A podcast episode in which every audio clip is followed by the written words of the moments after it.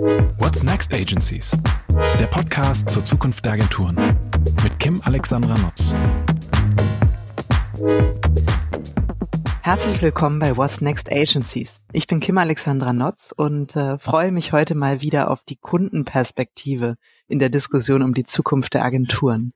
Ich habe heute Markus Wendel, ähm, CMO der Warsteiner Gruppe, zu Gast. Herzlich willkommen, Markus. Äh, schön, dass das heute geklappt hat. Mhm. Hallo Kim, vielen Dank für die Einladung und schön, dass wir uns äh, verbinden konnten auf die Ferne. Absolut. Du ähm, bist ja Betriebswirt und ähm, warst, ähm, ich hatte mir notiert, neun Jahre. Ich glaube, es ist tatsächlich noch mehr, wenn man Traineeship und Co. mit dazu zählt. Also viele, viele Jahre im Marketing von Red Bull und bist seit circa vier Jahren jetzt ähm, bei der Warsteiner Brauerei und verantwortest da den Markenauftritt aller Biermarken in eurem Portfolio. Und es ist nicht nur die Biermarke Warsteiner, wie ich gelernt habe. Und ähm, ja, für alle, die es nicht wissen, die Warsteiner Brauerei zählt zu den größten Privatbrauereien Deutschlands.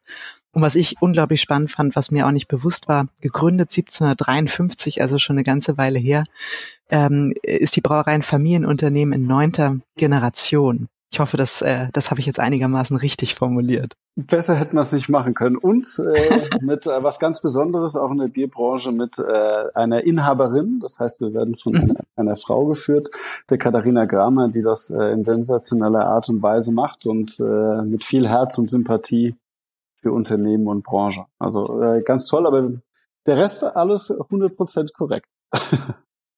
Super. Wir kommen auch gleich nochmal auf das Inhabergeführte zurück, weil ich das ähm, sehr, sehr spannend finde.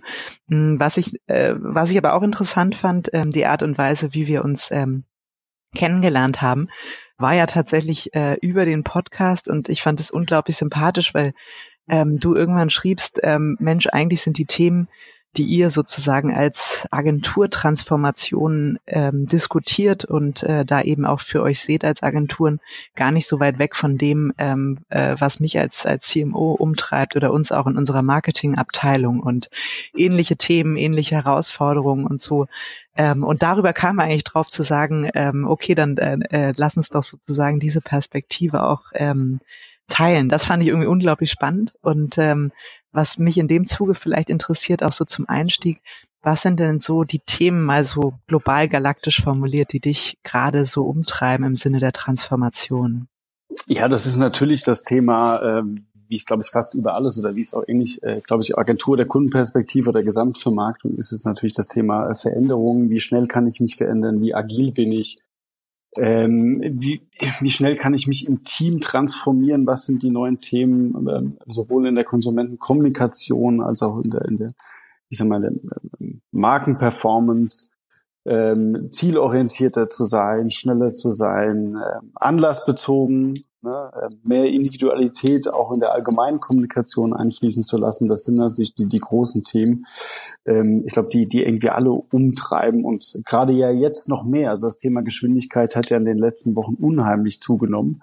Mhm. Also das war ja vorher schon nach dem Motto, wie schnell und beweglich muss ich tatsächlich sein oder Anpassungsfähigkeit äh, gefragt. Das ist ja jetzt nochmal äh, gefühlt mal zehn. Ne? Mhm. Also ja, was, die, was da die letzten Wochen passiert.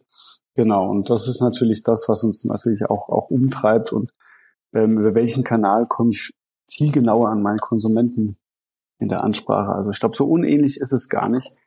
Ähm, und über allem steht natürlich dieses große Bild der Digitalität äh, und der Datenerfassung und wie ich damit umgehe, was kann ich daraus lesen. Also ich glaube, das ist alles schon sehr ähnlich. Und als ich den äh, ersten Podcast mit Michael Trautmann gehört habe, mhm. kam mir das nämlich äh, so vor und ich fand das ganz spannend, die Agentur, einen Podcast zu hören aus der Agenturperspektive und habe dann dabei aber tatsächlich gemerkt, so unterschiedlich sind die Perspektiven gar nicht. Also beide Seiten sind doch näher, als ihnen vielleicht manchmal bewusst oder lieb ist. Mhm, absolut, ja. Ich glaube, letztlich geht es ja um die Transformation des Marketings und da gucken ja beide jeweils von ihrer Seite, aber trotzdem irgendwie auf die gemeinsame Lösung des Produkts, die Art der Zusammenarbeit drauf. Ähm, deswegen, das, äh, das finde ich sehr spannend. Was du gerade erwähnt hast, interessiert mich aber auch. Also die Frage, wie kann man gerade in Zeiten der Krise möglichst agil und flexibel ähm, damit umgehen, diese Herausforderungen stemmen und trotzdem unter widrigen Bedingungen ähm, ähm, was Gutes anschieben. Wie habt, wie habt ihr das bei euch gemacht? Hat es die Art der Zusammenarbeit verändert oder überhaupt die Frage, wie ihr an, an äh, Themen, Projekte, Kampagnen rangeht? Ja.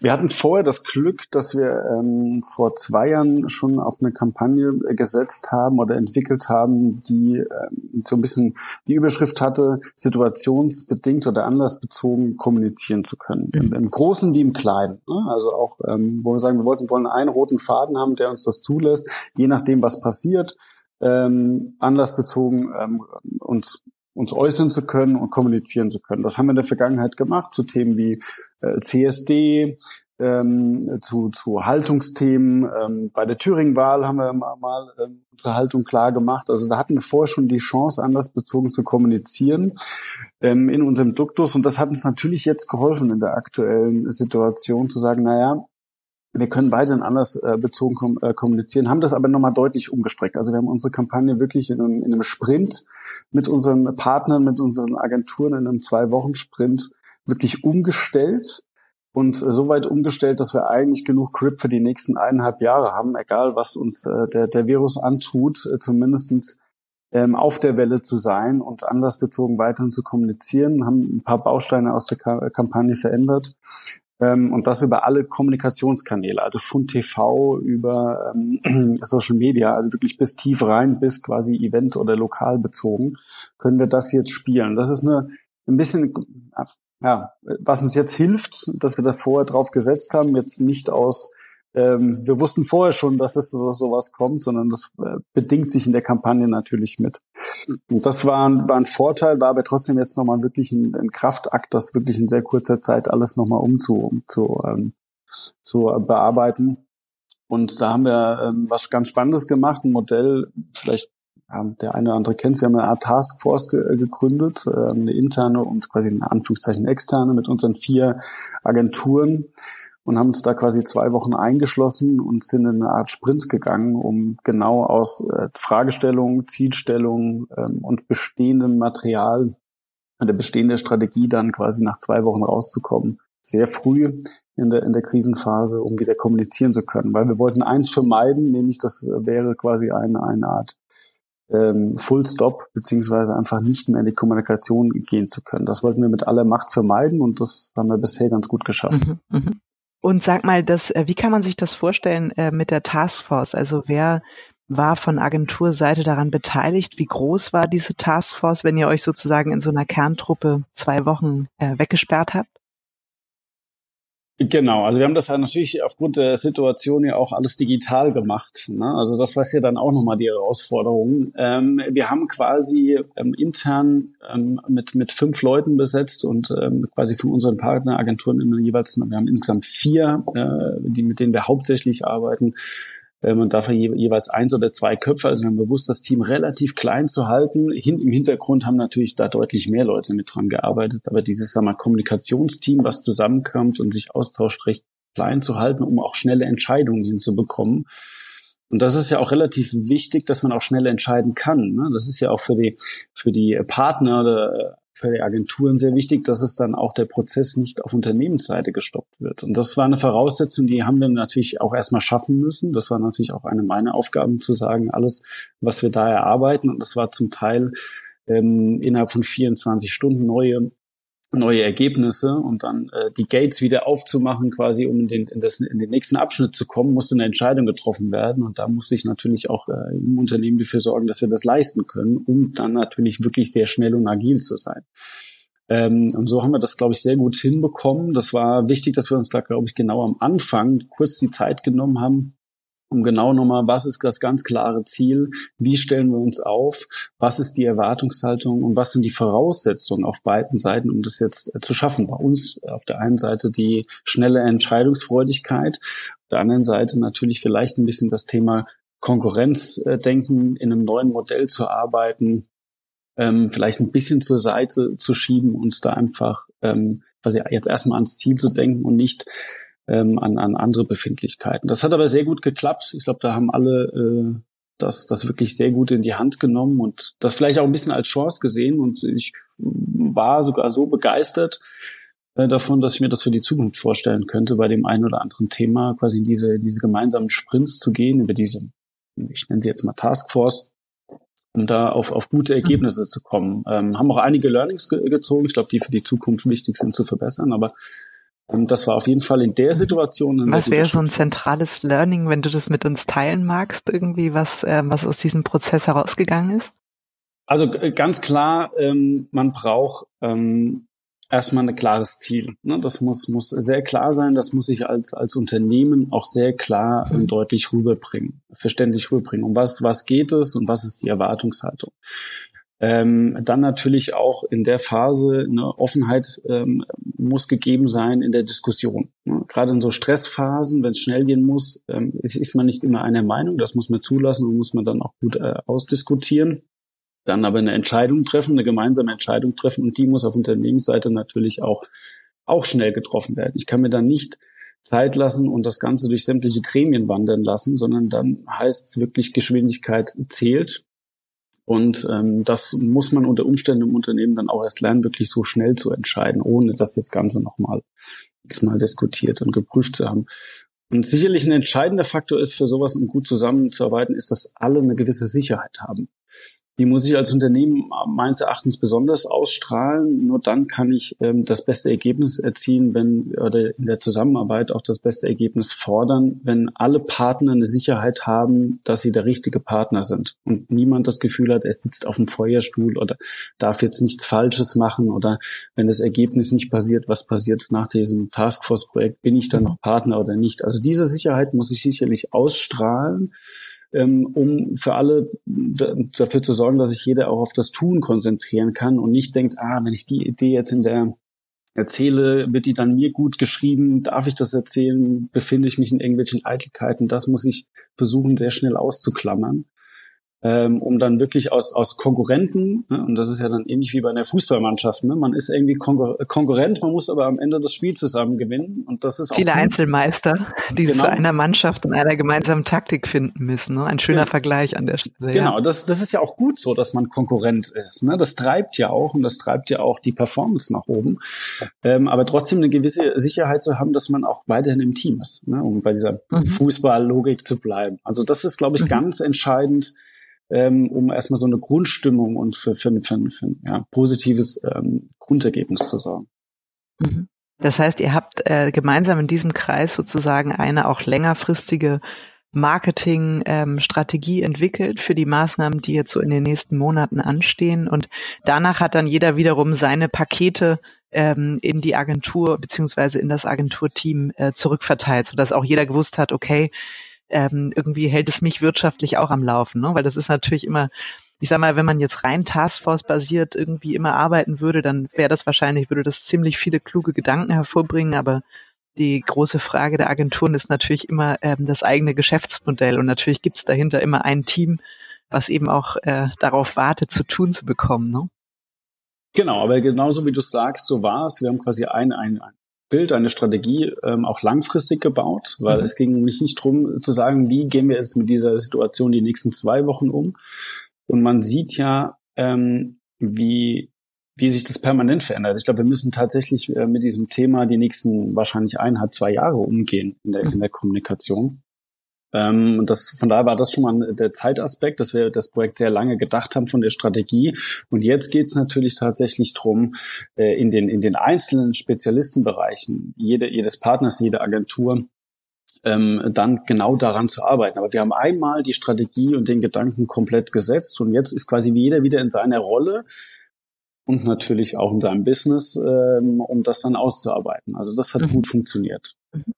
Du hast ja eben gesagt, ihr habt so ein gewisses Agentur-Setup. Magst du mal sagen, aus welchen Agenturen euer Setup besteht? Also welche unterschiedlichen Spezialistenfacetten deckt ihr mit wem ab? Genau, also wir haben ähm, quasi als, als Kreativagentur oder Sparring ist es äh, Freunde des Hauses aus Hamburg, mhm. ähm, mit denen wir quasi auch die Kampagne von Grund auf äh, entwickelt haben, ähm, so wie wir jetzt bei Warstein im neuen Markenbild da stehen. Wir haben ähm, Fuse, Düsseldorf und Hamburg, die äh, unser ganzes Social Media und Digital Konzepte mit begleitet. Ähm, wir haben Media Plus, unsere klassische Mediaagentur, aber auch weitaus äh, mehr daraus, ähm, auch äh, viele strategische Einblicke mit uns teilt und unterarbeitet in Köln. Und wir haben GVK aus Lüneburg, die uns das Ganze natürlich noch, und für uns sehr wichtig, übersetzt an den POS. Dann mhm. ähm, Bier wird ja nicht digital gekauft, sondern immer noch sehr klassisch. Und daher ist das gerade das Zusammenspiel wichtig. Und genau aus diesem Zusammenspiel dieser, dieser, dieser vier Blöcke, dieser vier Partner ergibt sich dann eigentlich erst das runde Bild. Und das haben wir auch versucht, schon vorneweg in diese Taskforce einbinden zu lassen, dass es nicht nur darum geht, jetzt schnell kommunikativ was zu bauen, mhm ähm, so ich sag mal so ein Satellit rauszuschießen, sondern sagen, nein, das sollte schon ganzheitlich sein und sollte sich dann quasi von Kommunikation bis an den POS in irgendeiner Weise auch wiederfinden über alle Kanäle. Mhm, mh. Ihr seid ja auch in ähm, äh, vielen internationalen Märkten. Ne? Also ihr, ihr seid zwar ein, äh, ein deutsches Unternehmen in Familienbesitz, aber eben sehr, sehr international unterwegs. Wie deckt ihr diese Facette ab? Also werden die Kampagnen und die Maßnahmen sozusagen aus diesem Hub heraus ähm, gedacht und dann rein kulturell nochmal adaptiert oder wie geht ihr davor? Na, genau, also wir haben, wir haben ein Global Marketing Team, ähm, was wir, was wir vereint haben ähm, mit dann den Sparring-Partnern in den eigenen Ländern. Wir sind wirklich ähm, mehr oder weniger weltweit aktiv mhm. und da hat uns die Krise, wir laufen sie mehrfach durch, in Anführungszeichen, oder die, die, die Phasen. Ne? Also man konnte das wirklich beobachten oder immer noch beobachten. Von daher können wir da natürlich aus dem Headquarter jetzt auch gute Hilfestellung geben welches Land befindet sich in welcher Phase und was wird wohl passieren oder in welche mhm. Tendenz geht das? Was passiert nach dem Lock Lockdown? Wie geht ein Soft Opening? Was sind die ersten Schritte und wie kann ich ähm, darauf reagieren? Ähm, im Markt. Von daher konnten wir da sehr gute Hilfestellung leisten und auch in der Kommunikation sehr gute Hilfestellung leisten. Es gab ja ein kleines Revival des Hashtags in den letzten Wochen. Ne? Da ist ja überall zu sehen. Ich glaube, mittlerweile weiß wirklich jeder, ähm, was das ist. Und ähm, von daher konnten wir da natürlich auch verschiedene Hashtags mitentwickeln oder Mechaniken aufsetzen, um auf gegebene Hashtags in den Ländern zu springen, um das natürlich alles äh, auch kommunikativ zu begleiten ähm, um weiterhin einfach als Marke da zu sein, weil wir sind der Meinung, oder das war uns wichtig, auch als Marke ist man ja irgendwie so ein bisschen vielleicht für Stabilität oder Normalität zu sorgen. Wir waren so ein bisschen, haben uns definiert so ein bisschen als das, das äh, Fenster zum mhm. Optimismus, auch in der schwierigen Zeit und wollten gar nicht so sehr jetzt auf, auf, ähm, auf das Thema an sich eingehen, es eher begleiten und optimistisch begleiten, ähm, aber trotzdem zur Vorsicht mahnen, also ein bisschen so ein bisschen beides zu sein. Und da haben wir verschiedenste Maßnahmen gemacht und die teilen wir jetzt auch ganz aktiv mit unseren Kollegen in Italien mhm. oder ähm, in den USA. Das heißt, ihr habt vor Ort in den Ländern auch nochmal vom Marketing Verantwortliche ähm, sitzen, mit denen ihr euch im Austausch befindet, oder sind alle zentral in Deutschland und haben eben Kontakte zu den Märkten? Nein, also das große Team sitzt in Deutschland, aber wir haben äh, Kollegen weltweit, mit denen wir natürlich täglich korrespondieren mhm. und äh, die das Ganze dann auch nochmal aus lokaler Sicht sehen. Und das ist ja ganz wichtig. Ich glaube, ich kann jetzt nicht sagen, ich kann eine äh, globale Kommunikation fahren, ich kann vielleicht einen globalen Rahmen geben, aber das muss sich auf die Situation im Land anpassen. Das müsste man meines Erachtens auch schon davor, mhm. auch, auch in der, in der Vor-Corona-Zeit ähm, das äh, lokale oder regionale ähm, in Betracht ziehen, um wirklich eine gute Kommunikation zu haben. Ähm, und das muss man meines Erachtens jetzt noch umso mehr. Mhm. Ja, mhm. das Fingerspitzengefühl zu entwickeln. Das kann ich eigentlich am besten nur, wenn ich vor Ort. Bin. Ja, das stimmt. Hast du denn die, ähm, die vier Kernagenturen, die du jetzt eben genannt hast, ähm, äh, wie jetzt mal auch jenseits von Corona und, und Krisenstatus und Taskforce, ähm, wie handelt ihr das üblicherweise? Also das Thema Schnittstellenmanagement, wann hole ich wen dazu, wie machen wir ein Sparring, damit es auch sozusagen wirklich diese holistische ähm, Markenarbeit ähm, auch garantieren kann?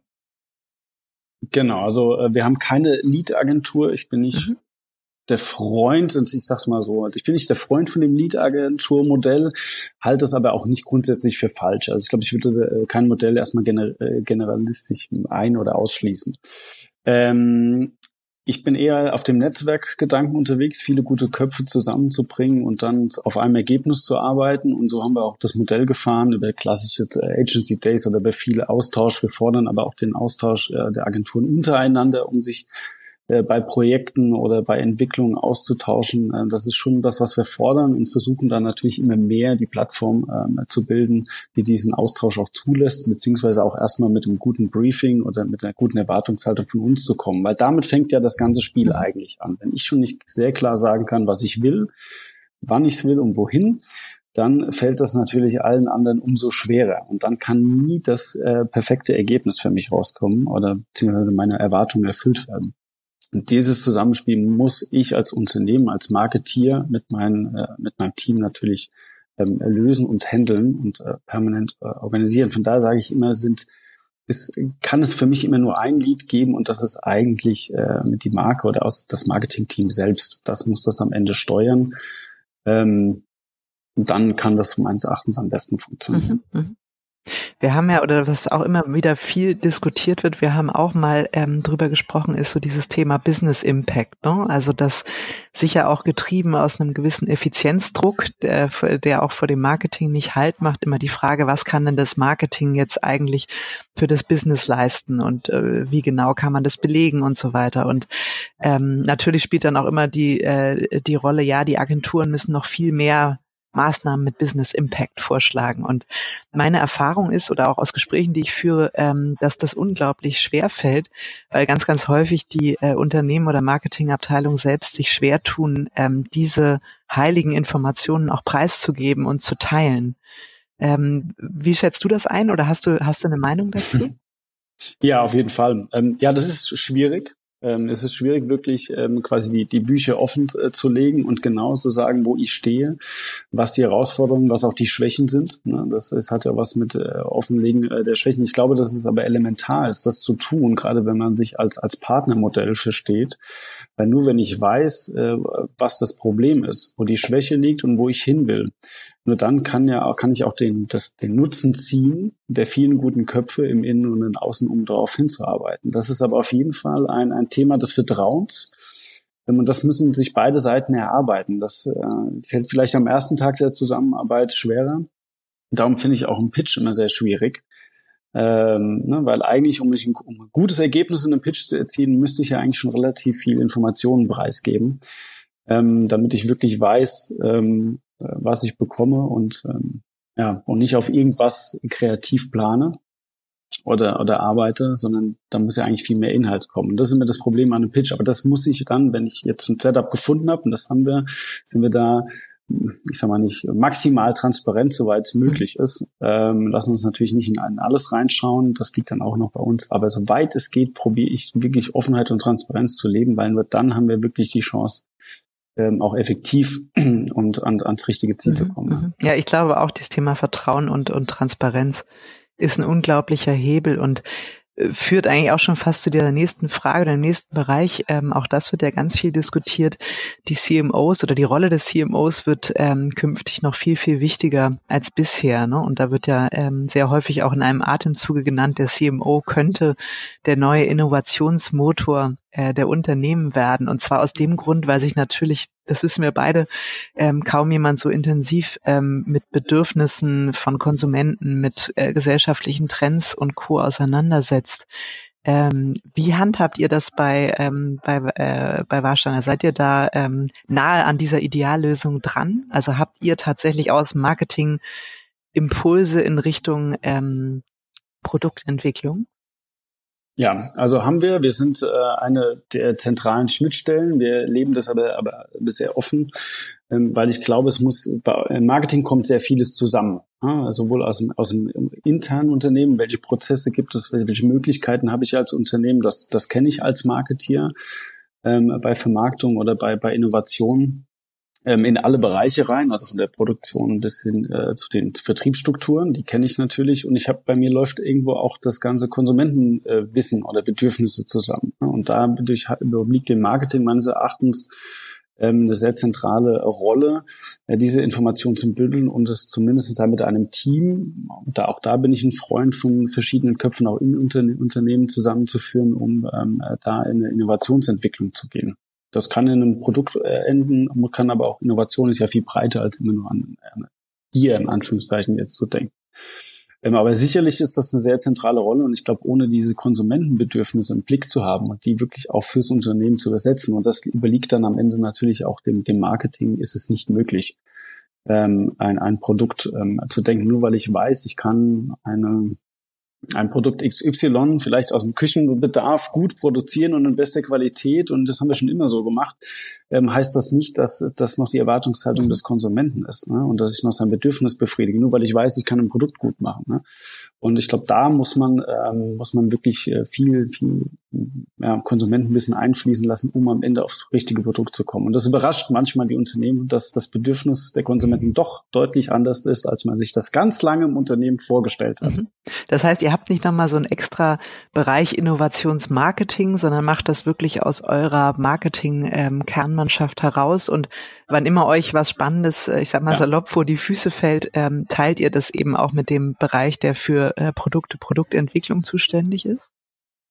Ja, das ist ein permanenter Prozess. Also wir sitzen da permanent zusammen. Das ist auch nicht äh, in Phase X machen wir uns mal drüber Gedanken, was könnte man bringen, sondern das ist wirklich äh, permanent eingebunden, manchmal fast täglich, wo wir uns so Gedanken machen, wo wir uns Zahlenanalysen, Trendreports äh, anschauen. Also das ist mehr oder weniger D&A, wo wir immer wieder überlegen, wie können wir das übersetzen, sei es in die Kommunikation, manches lässt sich auch bei Kommunikation lösen, sei es dann am Ende in ein neues Produkt, in eine neue Verpackung, ähm, all das, was dazukommt. Und da muss man ja manchmal auch sehr weit in die mhm. Zukunft äh, hinausschauen. Ne? Und da kann sich das eine oder andere auch wieder auflösen. Das gehört ein bisschen dazu. Aber ähm, da muss man sich schon meines Erachtens täglich mit beschäftigen, sonst äh, ist die Pipeline irgendwann mal trocken und dann habe ich tatsächlich ein Problem. Ja. Ist das denn, also ich oute mich jetzt mal als Nicht-Brauereikenner. Ich glaube, da gehören wahrscheinlich viele der Hörer dazu. ähm, wie lange dauert sowas? Also mal angenommen, ich habe die Idee für ein Wahnsinns äh, ähm, und ihr teilt diese Idee oder diese Erkenntnisse aus irgendwelchen Insights und Studien, da wird es evaluiert und selbst wenn man sich schnell entscheidet, das zu tun, wie lange muss ich warten, bis ich das dann auch im Regal kaufen kann? Also äh, wenn es mal wirklich ganz, ganz schnell geht und trotzdem solide äh, gebaut ist, mal bestimmt zwölf Monate wenn man äh, vielleicht eher über eine Produktion, äh, Produktadaption nachdenkt, wenn man äh, lang äh, einen großen Wurf plant, sollte man schon mit zwei Jahren plus rechnen. Ne? Also es sind schon äh, Prozesse ähm, und, und viele Entscheidungen müssen da bedacht werden. Ähm, also es ist schon eine, schon eine größere Aktion. Das geht mal nicht so schnell, schnell. Und wir reden ja immer noch von einem Lebensmittel. Das heißt, wir haben ja auch gewisse Standards, die, die da auch passen müssen. Der Verbraucher hat einen gewissen Anspruch, der völlig äh, zu Recht ist. Und den, den muss man natürlich bedienen, sowohl vom Produkt als auch von der Packung. Ähm, das muss ja alles dann am Ende passen. Und das ist schon ein Prozess ähm, und der durchläuft tatsächlich das ganze Unternehmen. Also gibt es keinen Unternehmensbereich, der mhm. davon nicht betroffen ist. Es zeigt ja vielleicht auch irgendwie diese Fähigkeit, sich und das Produktportfolio immer wieder neu zu erfinden, ähm, lässt ja ein bisschen Rückschlüsse darauf zu, dass ihr eben auch in neunter Generation schon unterwegs seid und es das Unternehmen schon etwas länger gibt, dass sozusagen diese Fähigkeit die Augen offen zu halten und äh, Trends frühzeitig zu erkennen und sie dann auch umzusetzen, egal ob sie mal schneller ähm, äh, schneller dauern oder sehr viel ähm, länger.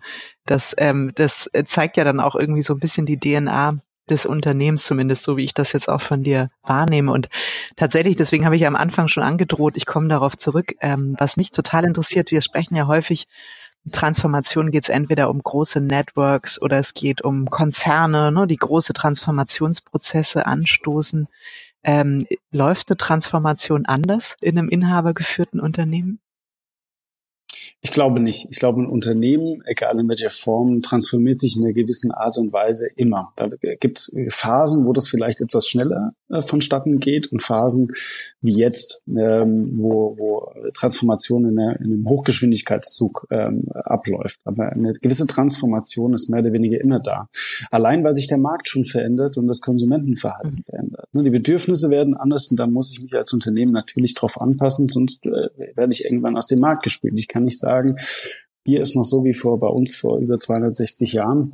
Das machen wir jetzt mal so mit so einer, mit so einer, ich sag mal, äh, Selbstverständlichkeit, sondern ich muss natürlich immer noch schauen, was sind die Bedürfnisse der Menschen und der Märkte und wie verändert sich alle auch die Marktstruktur. Das ist schon mal das eine und ich glaube, das trifft erstmal ja schon mal jedes Unternehmen, egal ob äh, mit einem Produkt oder mit einer Dienstleistung. Und da ist das immer gefragt. Es gibt aber Phasen, da geht es deutlich schneller. Mhm. Und das sind ähm, aktuell erleben wir so eine Phase. Ne? Ich glaube, äh, auch das Thema nochmal Digitalisierung kriegt jetzt nochmal einen ganz anderen Schub gesellschaftlich und natürlich auch im Unternehmen. Und es wird uns auch in der Zukunft begleiten, ähm, auch in der Kommunikation. Ne? Äh, wie oft ich jetzt schon Werbung gesehen habe ähm, oder Kommunikation mit Videocalls. Ähm, ich glaube, ja, das war vorher im privaten Umfeld sehr wenig. Ne? vielleicht mal am WhatsApp-Call. Aber jetzt äh, hat ja jeder mindestens seine zwei, drei äh, Möglichkeiten, mit Freunden, Familien ähm, Videocalls zu machen. Selbst ich äh, mit meinem 88-jährigen Opa Skype. Wow. Ja, ne? Also selbst selbst da selbst dahin hat sich's dann geführt, ne? dass äh, äh mit Oma und Opa dann äh, schon virtuell kommuniziert wird. Also ich glaube, da passiert ganz viel gesellschaftlich und auch da muss ich mich wieder als Unternehmen ähm, einstellen. Und ähm, ich finde das aber sehr spannend. Also äh, es gibt ja so Aussagen, äh, die man in den letzten Wochen gelesen hat. In der Zeit möchte ich kein Marketeer sein oder so. Ich sage dir ganz ehrlich, genau in der Zeit möchte ich Marketeer sein. Ähm, das ist natürlich super anstrengend und äh, sehr, sehr herausfordernd und mit sehr, sehr viel Unsicherheiten natürlich auch begeben. Ich muss heute was entscheiden, was vielleicht morgen schon sich komplett anders darstellt. Aber ich, genau das macht es doch am Ende aus, ähm, sich genau diesen Herausforderungen zu stellen. Und ich glaube, was man auch gerade lernt, ähm, nochmal über sein eigenes Business, über sein eigenes Geschäftsmodell, äh, über seine eigene Arbeitsweise. Das ist so, so unfassbar ähm, wertvoll für die Zukunft auch und wie wir uns dann in Zukunft auch weiter aufstellen. Ich glaube, damit haben, sind wir jetzt gerade am Beginn einer Transformation, die noch die nächsten zwei, drei Jahre sich deutlich mhm. fortsetzen. Ja, ich glaube, gerade bei dem Punkt Digitalisierung, ne, gebe ich dir recht und ist ja auch, wie du sagst, heiß ähm, diskutiert, so als ähm, äh, die Krise als Katalysator oder zumindest irgendwie Fast-Forward-Button, so viel das ja auch schon mal in der Diskussion. Ähm, wie, wie habt ihr euch oder welche konkreten Handlungsfelder oder Themen habt ihr euch ähm, vorgenommen sozusagen für die für die äh, nächsten Monate, nächsten ja Monate, Jahre, das ist ja immer eine Perspektive, auf die man auch hinarbeitet, ist sicher nie abgeschlossen.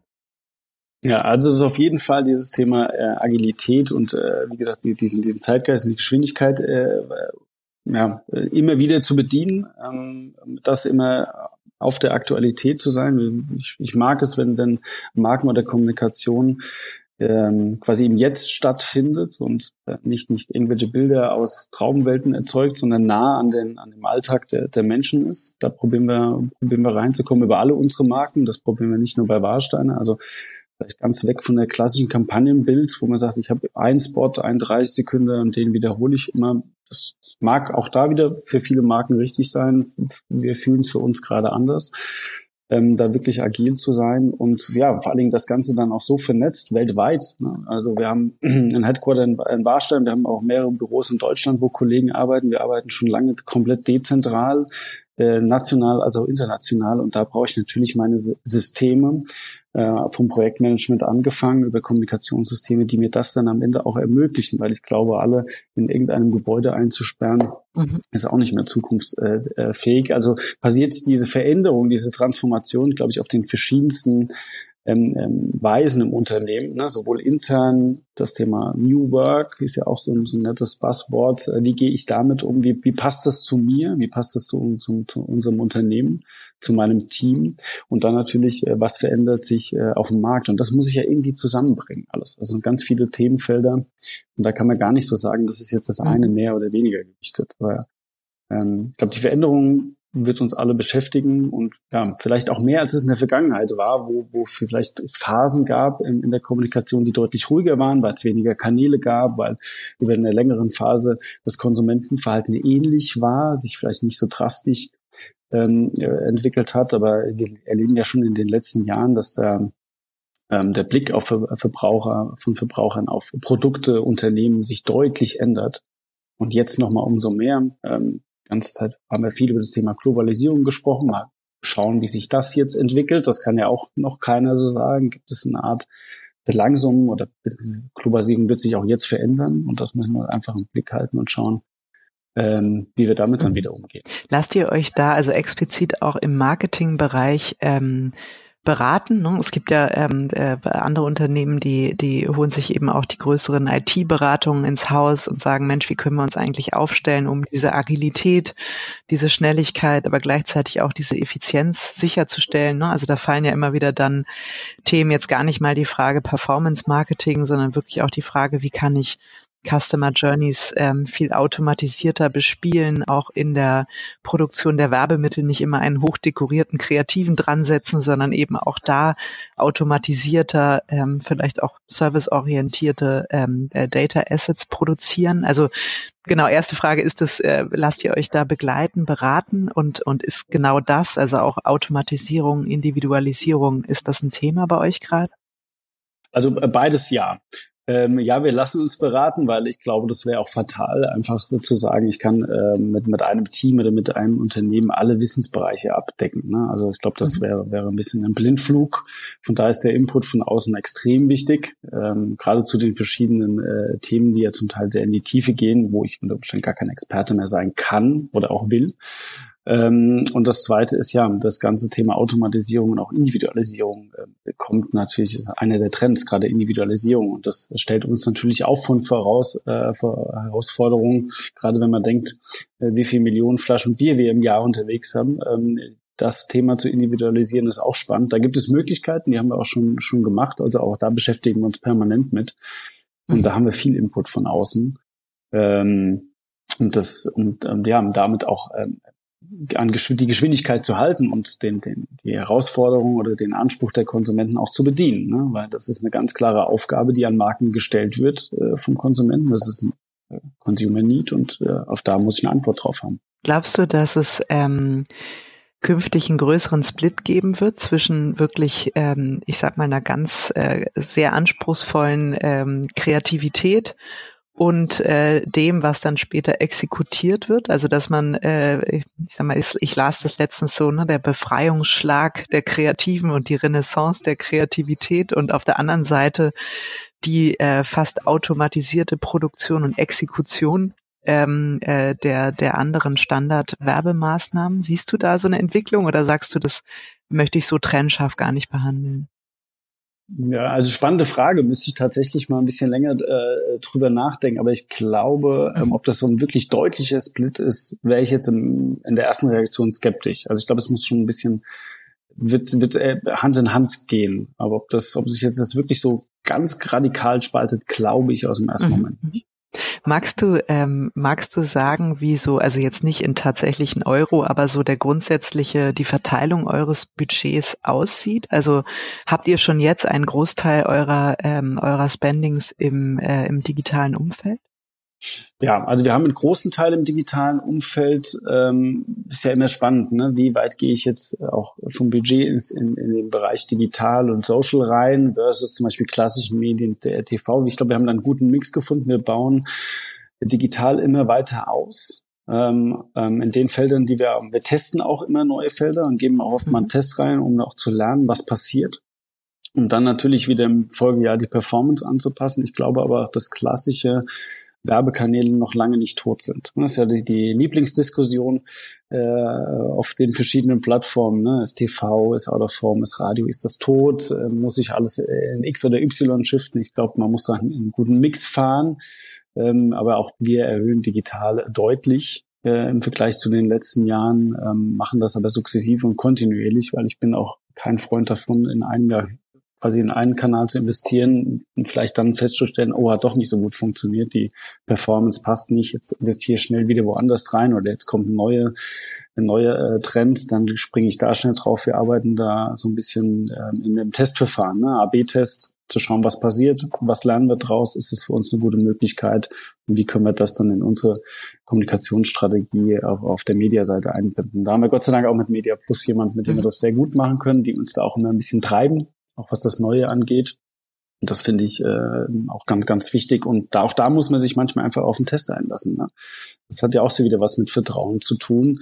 Und bei dem ganzen Thema auch Wertbeitrag ähm, oder Performance, es gibt Themen, wo man es am Anfang nicht weiß, äh, wo man mal sagen muss, da scheint was Spannendes zu passieren. Ich muss vielleicht jetzt auch mal äh, das Risiko wagen und mir das mal anschauen. Mhm. Und ein so ein Test, ich habe das letztens irgendwann gelesen, ist glaube ich auch so der Bereich ähm, Gaming für euch, oder? Genau, genau. Also äh, es ist ein, ein spannender Playground, den wir gesetzt haben, äh, neben Musik und in, in Teilen Sport, ähm, dass wir gesagt haben, äh, wir glauben an das, an das Feld Gaming, ähm, konnte das Gott sei Dank schon sehr lange auch in meiner Red Bull-Zeit beobachten. Also schon zu Zeiten der, der LAN-Partys, wo man sich in irgendwelchen Sporthallen getroffen hat mit seinem Rechner unterm Arm, ähm, fand ich das schon ein spannendes Feld. Das hat damals natürlich zu Red Bull idealerweise gepasst. Ähm, ich halte es aber generell für viele Marken und Konsumgüter für ein spannendes Feld. Und da haben wir uns vor knapp vier Jahren reinbegeben als erste Brauerei und äh, aber da auch schon mit dem ganz klaren Blick, das machen wir jetzt nicht mal und gucken uns das ein Jahr an und sind dann wieder raus, sondern lassen das auch ganz behutsam wachsen, Schritt für Schritt und äh, legen nicht sofort die Effizienz- äh, und Performance-Schraube an, sondern wachsen mit dieser, mit dieser ganzen Community mit und wollen uns da wirklich ähm, ja, als Marke integrieren und nicht nur irgendeine eine Brand sein, die an irgendeiner Wand hängt, sondern wirklich Teil des Ganzen.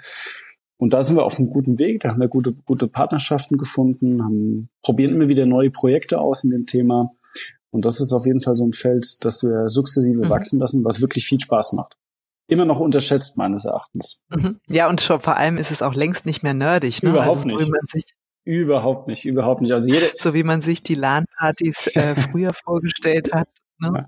Nein, also waren da irgendwie irgendwie so die die super Nerds, die, die haben ja noch richtig die Stand-PCs da reingeschleppt und so weiter. Also das ähm, die Zeiten sind, glaube ich, äh, längst vorbei und überholt. Ja, also jeder jeder, der da noch das Bild hat, sollte mal auf eins dieser dieser Groß-Events gehen oder schauen, was da passiert, äh, welche welche Menschen da unterwegs sind. Das ist wirklich äh, ein Querschnitt der Gesellschaft und das ist eine ganz tolle Atmosphäre, die sich mit vielen anderen Sport- oder Eventformaten äh, locker messen kann, also auf einer Augenhöhe sind. Also ich glaube, da gibt es viele Vorurteile, die meines Erachtens äh, unbegründet sind und das ist wirklich ein schönes Thema und, und äh, macht Spaß, sowohl äh, seine Marke da zu präsentieren, als auch selbst da zu sein. Obwohl ich äh, zugeben muss, dass ich äh, weder eine Konsole noch auf meinem Rechner irgendein Spiel habe, aber dennoch interessiere ich mich für das Thema und es ist äh, sehr mhm. spannend. Ja. Absolut, finde ich auch.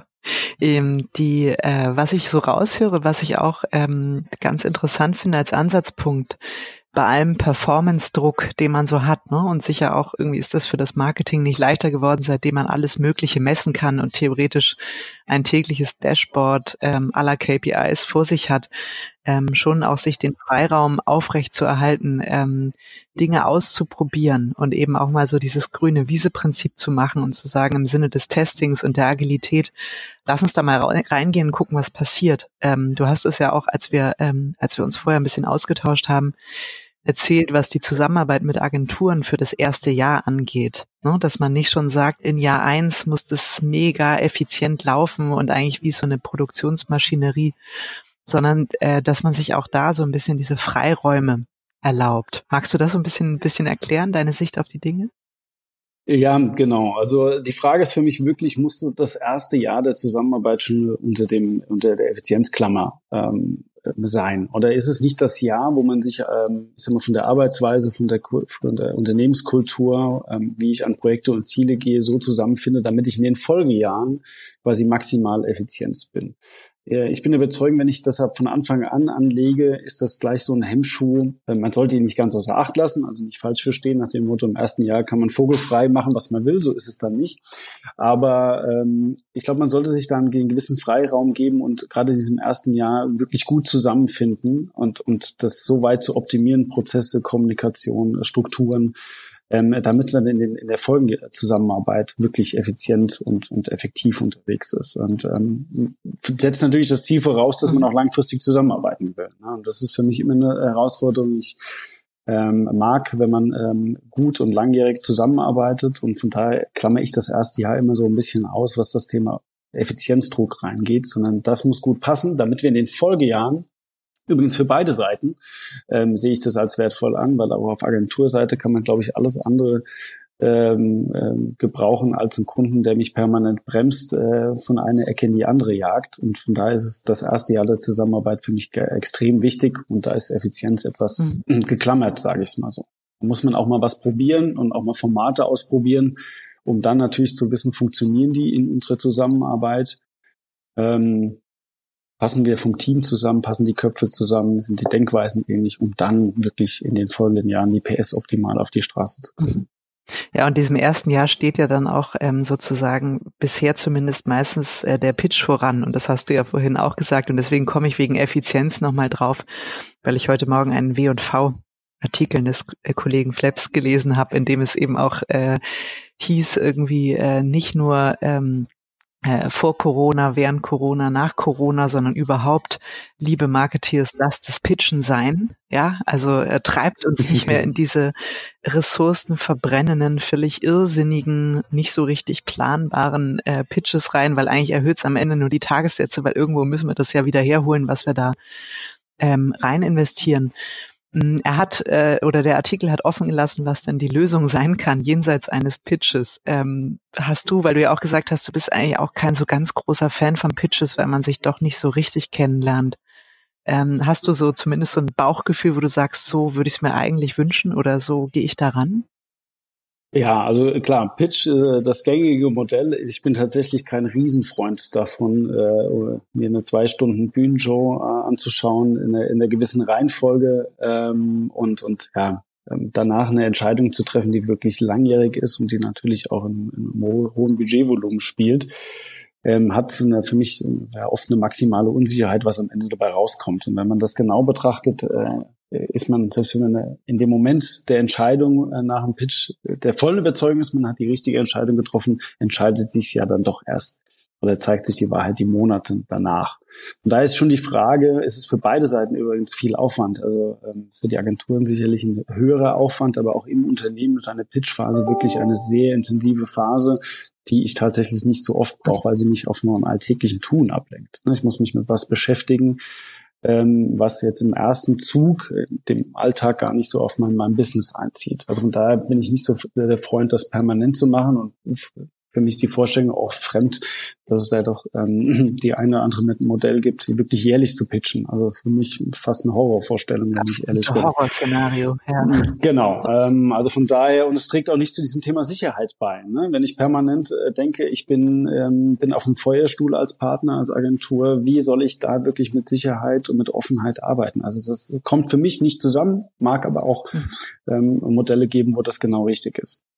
Von daher ist für mich eher die Frage, kommt man nicht über eine, eine Projektzusammenarbeit hinzu, nach dem Motto, ne, ich habe ein Thema, ähm, Dienstleisteragentur ist vielleicht in dem Thema und in anderen Spezialist und wir fangen uns an, an diesen Themen lang zu handeln, verstehen unsere Arbeitsweise, merken die kulturellen äh, Gemeinsamkeiten und am Ende muss es ja ein Match geben aus dem, was, was man anbietet, was meine Fragestellung ist und wie wir optimal zusammenarbeiten. Und ich glaube, das mhm. schafft man dann auch am besten, wenn man zusammenarbeitet. Ja? Und ähm, das lässt mir ein Pitch ja nicht offen, ähm, sondern das ist, wie gesagt, die Bühnenshow. Und von daher bin ich eher dazu geneigt, äh, über diese Projektarbeit zu gehen und dann am Zeitpunkt X zu entscheiden, war es das Projekt? Dann war es auch gut, dann kann man sich mhm. auch fair in die Augen schauen, dann ist es auch fair äh, vergütet für beide Seiten. Oder ähm, führt man das dann in einen langfristiges Partnerschaftsmodell um. Das ist so eine Vorstellung, die ich ganz gut finde, auch wenn wir in der Vergangenheit unterschiedlich ähm, gearbeitet haben. Also ich würde jetzt nicht sagen, dass ich das schon immer mache. Wir haben es schon äh, öfter gemacht, dieses Modell. Wir haben aber auch schon gepitcht. Aber ähm, ist nicht meine favorisierte, mein favorisiertes Modell der Pitch.